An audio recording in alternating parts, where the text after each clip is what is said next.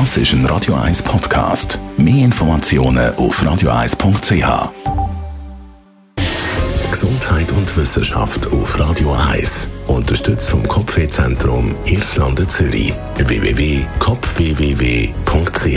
Für die Bewegungsminimalisten unter uns habe ich jetzt eine gute Nachricht für die, die sagen, pff, also stundenlang trainieren ins Fitnesscenter, das schaffe ich einfach nicht.